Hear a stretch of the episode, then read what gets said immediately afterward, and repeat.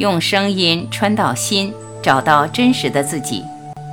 大家好，欢迎收听由张晚琪爱之声 FM 出品的《杨定一博士全部生命系列之定》，作者杨定一博士，编者陈梦怡，播音张晚琪。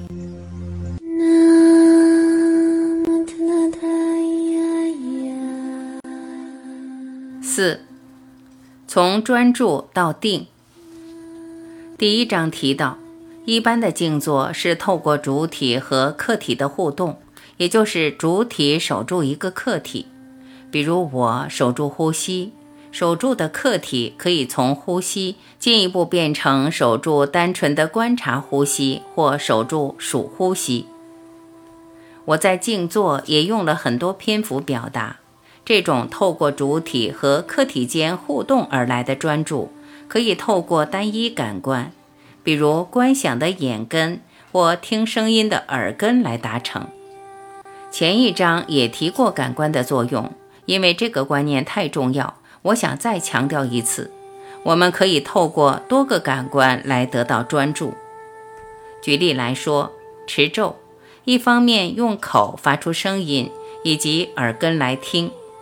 例如准提咒，还以观想守住心轮，也就是再加上眼根的作用。任何呼吸的法门也是如此，除了观想，还可以透过觉察气流经过身体的触觉来帮助守住注意力。然而，这里所讲的专注本身还离不开时空，时空本身含着我们感知的架构。任何可以用感官去专注的，也离不开时空的范围。也就像下一页图里的人，看着眼前的小蚂蚁，而把全部的注意力专注在眼前的小蚂蚁，甚至和小蚂蚁合一。这本身是一个功夫的产物。当然，小蚂蚁是一个比喻，对象可以是呼吸，可以是观想，可以是持咒。最有意思的是，我们透过静坐来专注。主要的目的是让主体和客体合并，最终跳出时空，也就是用时空来超越时空。怎么跳出时空？也就是我们注意力集中在一点，这个点总是会小到一个地步，低于时空的法可以运作的范围。这样的点我们称为起点。透过起点，自然穿过时空到另一个意识状态。起点也可以称为意外的点。用物理来说明，我们一般体会得到人、东西、动物、植物这个范围的维度是受牛顿力学所管制的。但是，当维度的尺寸小于普朗克长度，自然不受牛顿力学管制，而进入了量子的世界。在量子的范围。我们一般体验的时空完全不存在，而进入了一个以不同物理法则运作的世界。反过来，当维度的尺寸大到一个地步，也是一样的。只要超过时空的管制，一样是用起点意外的观念。我在这里虽然用小到无限小来举例，但也可以用大到无限大来描述。我想再讲清楚一点。只要意识达到了起点或意外点这样的临界，就好像进入一个黑洞或白洞，自然带我们踏进另一个意识状态。我们一般难以想象，通常会将这个状态称为超越。起点或意外的点，还是透过时空的角度在看世界。站在这个角度，还有一个起点好谈的。然而，它其实是一个超越的窗口。一点也没有什么意外，它本身就是人间各种现象的共同点。严格讲，其实透过时空要跳出时空，也就是从无常、相对、有限的范围跳到生命的永恒、绝对、无限。无论透过起点或任何点，都是不可能的。最多只是把我们的注意缩小或扩张到一个范围。让它自然融化到一体或整体，我们也就自然超越了。超越或解脱其实是生命最普遍的现象，但你我透过人生的洗脑都忘记了，反而认为解脱不可能，或需要透过很多功夫练习专注才能达到。真正的超脱本来就有，倒不是透过一个起点或任何时空所带来的点。这一个关键是最难懂的，因为不符合头脑这一生所累积的逻辑。我才需要透过这本书一步步谈下去，把人生最重要的这一堂功课带出来。虽然如此。我认为我们还是可以踏实的回到专注，回到最基本的练习。透过这些方法，让念头不断的动，踩一个刹车，让我们至少体会到什么是专注，什么是意识集中。这本身已经是一般人想都想不到的状态，能为身心带来一个放松和大的调整。你我只要体验过这种专注，自然难以忘记。回到静坐，比如说，假如我们观察一个点，例如呼吸，只要投入，自然会体会到这种合一的状态。练熟了，没有人在观察，也没有东西被观察，主体和客体的界限消失，我们自然达到前面所讲的超越。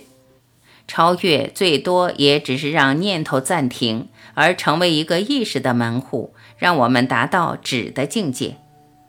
假如我们可以把这个暂停拉长，从一个瞬间延伸到下一个瞬间，一连串的瞬间，延续下去，也就成为古人所称的定或三摩地，自然会发现，在意识层面带来不可思议大的转变，甚至对我们可能是个脱胎换骨的体验。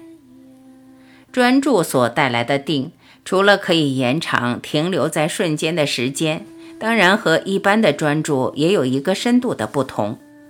一般要透过静坐彻底达到念头的止，主体和客体要完全合并，也就是我和对象之间的一切距离完全消失。定和一般的止不一样，一般的止最多是让念头停下，而定除了主体和客体彻底合一，还含着一个无所不在的感觉。也就是说，还是有一个意识知道，但这个知道扩散到每一个角落。我突然是你，是呼吸，是眼前的桌子、椅子，是世界，是宇宙。意识可以到任何角落，可以扩张到整个宇宙，也可以缩小成不可思议小的点，落到任何角落。它可能是永恒的，也可能完全没有时间的观念。重要的是，还是有个知。然而，这个知没有一个基准点，就好像知知道知，没有哪一个主体在知道，或一个客体被知道。这种状态不是理论。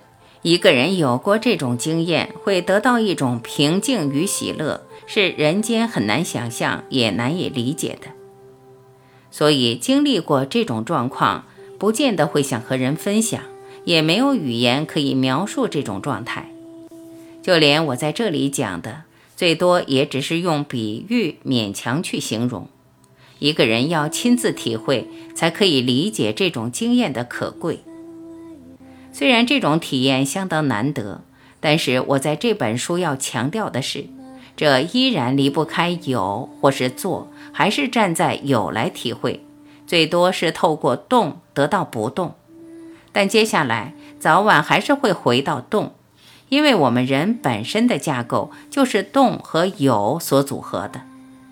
所以，任何人透过前面所谈的静坐功夫达到止，甚至是定，无论持续多久，这个定也只能说还是短暂的，因为本来没有，突然有，本身还是受条件制约，最多还是无常，早晚还是得要回到人间。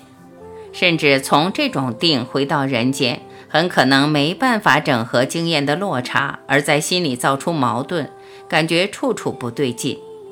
这也是过去许多修行者所面对的落空的境界，发现好像透过定所带来的止和生活没办法相融，甚至有时候会有严重的忧虑，想从人间彻底舍离。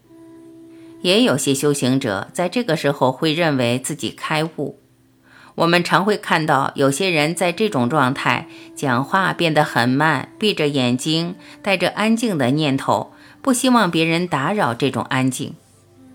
我还认识相当多的修行人，不光认为不讲话代表定，甚至在这定中带着一种隔离，可以说是不友善的感觉，让身边的人相当不舒服，没有安全感。这些朋友忘记了。真正的定是喜乐，是在觉乐的体现，是温暖的存在，会让每一个人甚至动物都想接触。这些带着隔阂感的朋友，我们最多只能称之为淡定，其实是一种冷淡。至此，我只能这么表达：透过这种定，一个人确实在这个时候得到静，但是这个宁静并不完全是从心出发。或者说，因为不是守住心，还产生一种矛盾。这种静最多是靠不动而来，充其量只能算是动或有在二元对立架构下的对等。